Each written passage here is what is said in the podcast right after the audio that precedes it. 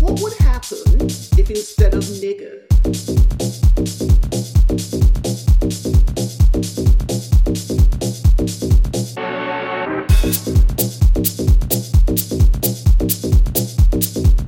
if instead of nigger, you simply say, boy, my cock is bigger, suck my dick, bitch, you black.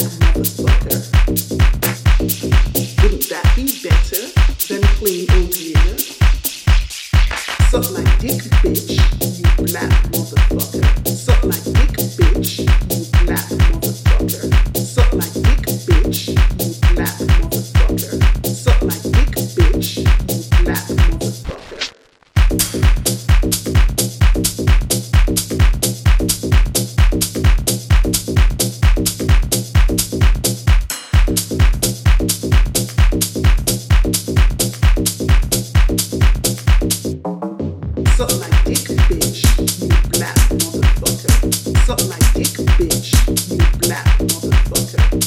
my dick,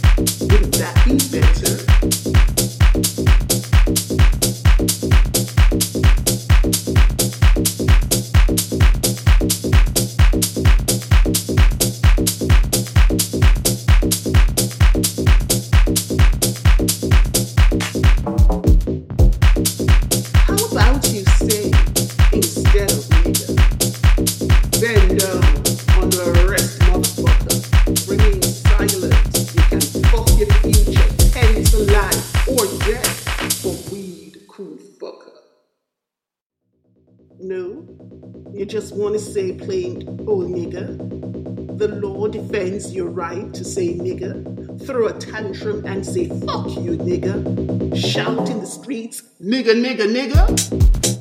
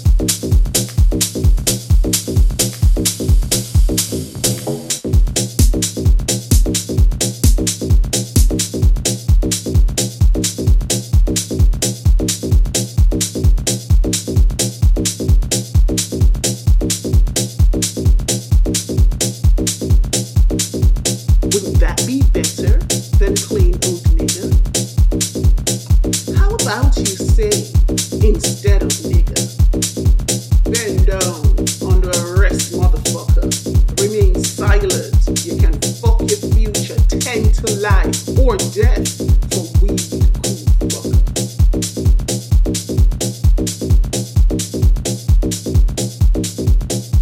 What would happen if you can't say nigger? What would happen if you can't say nigger?